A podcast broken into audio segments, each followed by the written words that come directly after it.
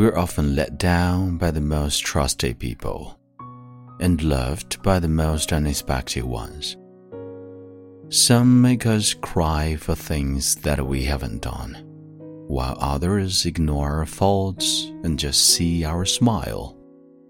Some leave us when we need them the most, while some stay with us even when asked them to leave. The world is a mixture of people. We just need to know which hand to shake and which hand to hold. After all, this life, learning to hold on and learning to let go.